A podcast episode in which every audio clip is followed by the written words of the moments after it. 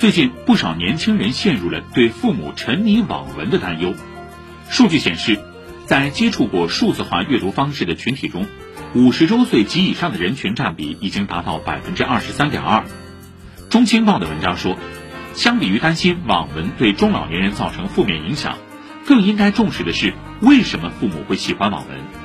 子女与其担心父母沉迷网文带来的危害，不如帮助父母更安全地感受网络文学的魅力。为他们推荐优质的网文作品，更重要的是，子女需要多陪伴父母，慢慢的将他们从虚拟拉回到现实。